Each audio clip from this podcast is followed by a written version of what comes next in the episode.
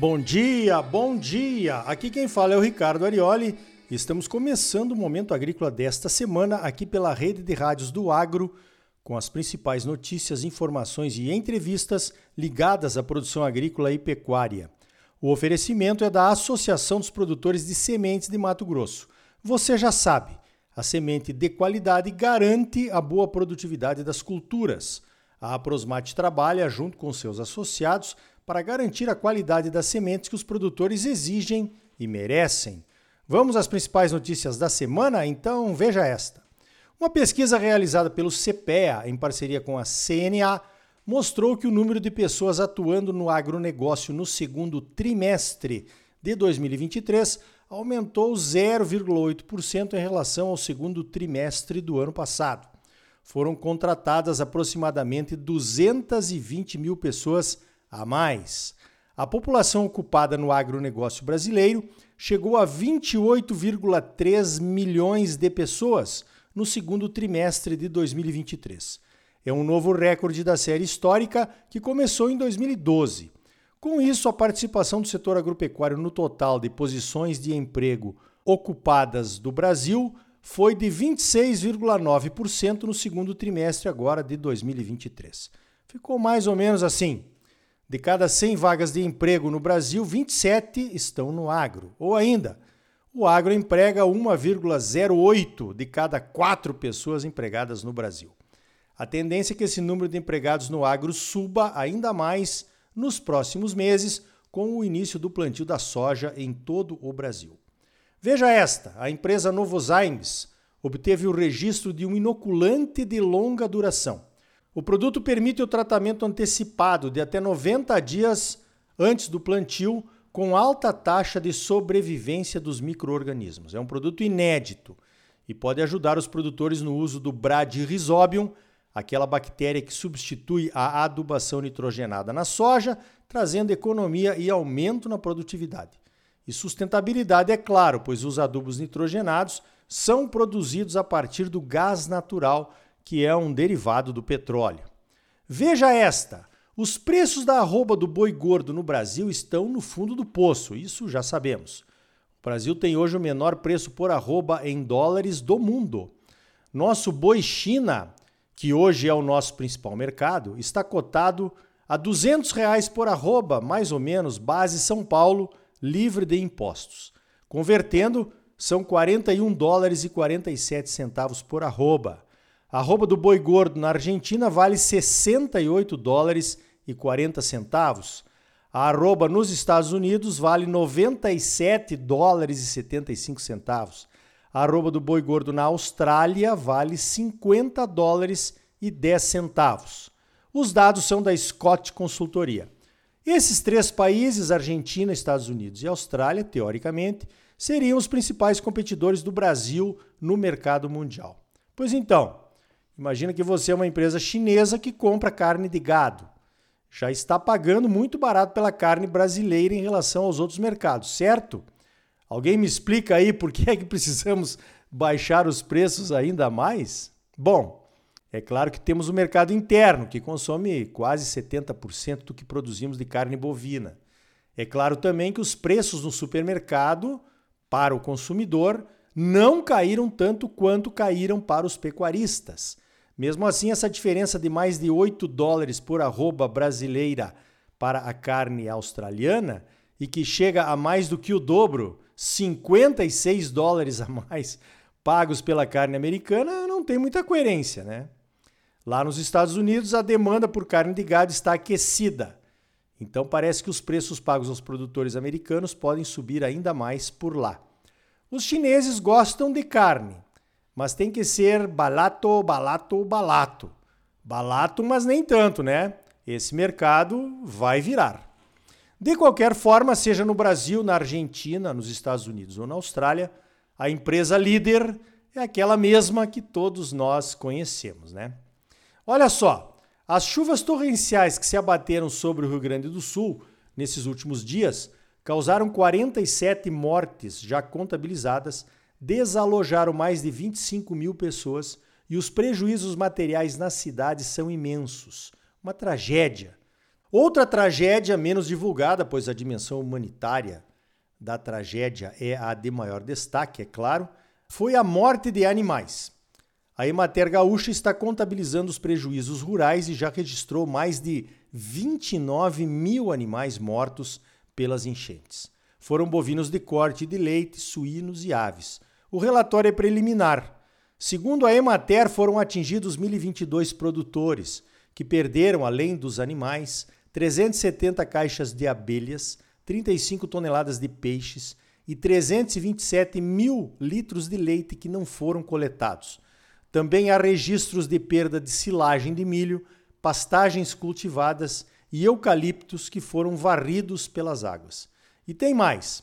A Emater tem um sistema de registros de perdas que é abastecido pelos escritórios locais dos 50 municípios atingidos pelas chuvas e enchentes.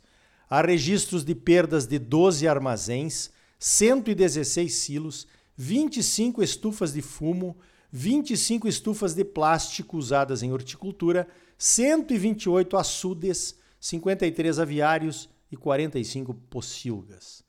É claro que a tragédia foi maior nas cidades, mas a zona rural sofreu grandes prejuízos também. Nas cidades atingidas e arredores, dá para dizer em todo o estado, se formou uma corrente de solidariedade necessária e comovente. Outros estados resolveram ajudar também com donativos e doações em dinheiro. Os clubes de serviço, como os Rotary, Lions e maçonarias, participam em vários estados, arrecadando e dando credibilidade e confiança às doações. É bonito de ver. As imagens da destruição são fortes, mas a confiança do povo gaúcho também é. Daqui a pouco vamos falar do seguro agrícola, que pode ajudar na reposição dessas perdas. Pelo menos para aqueles que conseguem contratar um seguro, né? Sem querer acusar esse ou aquele governo, o seguro rural no Brasil é ridículo para um país que se torna maior a cada dia na produção agropecuária. Não dá mais para correr para Brasília, mendigar ajuda com o pires na mão quando acontecem essas perdas por questões climáticas. Com ou sem aquecimento global, Perdas por seca e enchente sempre existiram e vão continuar existindo. Pelo menos poderíamos acabar com o clientelismo, palavra que define a política do salvador da pátria, que sempre aparece nas tragédias. O agro vai reconstruir o Rio Grande. Mas quem vai reconstruir o agro? Precisamos de um seguro rural que funcione. Ponto. Quando eu digo que o agro vai reconstruir o Rio Grande, não é papo ufanista de gaúcho produtor, não. Nessa semana eu assisti um evento capitaneado pela Farsul, a Federação de Agricultura e Pecuária do Rio Grande do Sul, chamado de Duas Safras, que aconteceu lá em Carazinho. Uma palestra me chamou a atenção, apresentada por um pesquisador da Embrapa Trigo, que fica ali do lado, em Passo Fundo. Ele apresentou as possibilidades de duas safras e até três safras no Rio Grande do Sul, usando materiais desenvolvidos pela Embrapa. Plantar trigo e soja era uma tradição no Rio Grande nos anos 60 e 70, quando meu pai era produtor por lá. Cresci vendo as duas safras de trigo e de soja se desenvolvendo nas coxilhas gaúchas. Hoje, menos de 25% da área plantada com soja é plantada com trigo no inverno. O projeto Duas Safras quer reviver o plantio de cereais de inverno. Faz todo sentido. Dentre as tecnologias mostradas na palestra da Embrapa, além da produção de grãos de inverno, como trigo, centeio, cevada e aveia, é possível colher até duas safras de inverno se a primeira safra for colhida para silagem, usando cevada. Aí seriam três safras, né? O Brasil ainda importa trigo. É a única grande commodity mundial que ainda importamos. Nosso maior fornecedor é a Argentina. Nada contra o trigo dos hermanos, que é de boa qualidade mas precisamos nos tornar autossuficientes, né? Ali entre Carazinho e Passo Fundo, o empreendedor Erasmo Carlos Batistella, da antiga BS Bios, agora chamada de B8 ou B8, vai construir uma usina de etanol de cereais. E pode acontecer por lá o que aconteceu aqui com o etanol de milho. A B8 já era a maior produtora de biodiesel do Brasil, com 14% do mercado em 2022. A B8 exporta biodiesel e tem investimentos em usinas no Paraguai e na Suíça. Esse cara sabe o que está fazendo quando resolve investir em etanol de cereais. A transformação de cereais de inverno em etanol pode trazer o mercado interno que o trigo precisa para incentivar os produtores a plantar. Se as cooperativas gaúchas enxergarem essa mesma oportunidade nos biocombustíveis, vai ser um regaço. Nesse mesmo evento, o Tiago Pereira da CNA e o Mauro Ozaki do CPEA apresentaram os levantamentos de custo de produção de soja e de milho que foram feitos com a ajuda de produtores no projeto Campo Futuro. Daqui a pouco vamos conversar com o Mauro a respeito desses números e muito mais.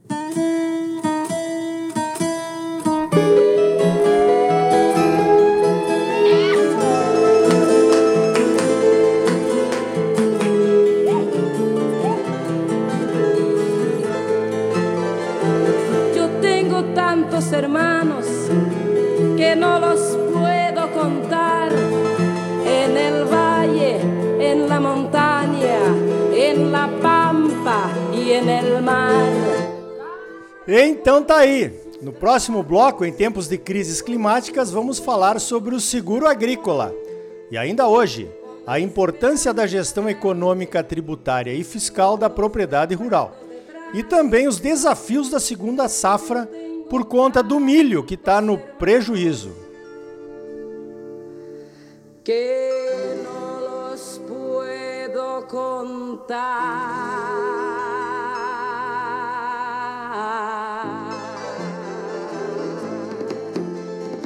E aí? Tá bom ou não tá?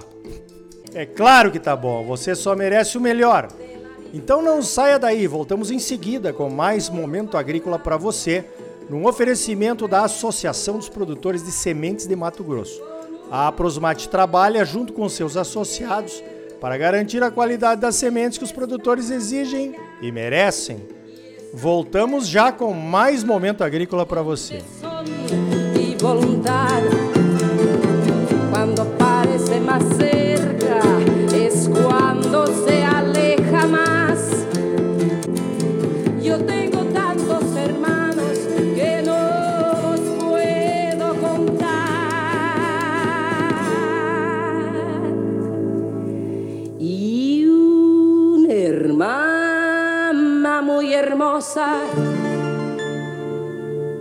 Que se llama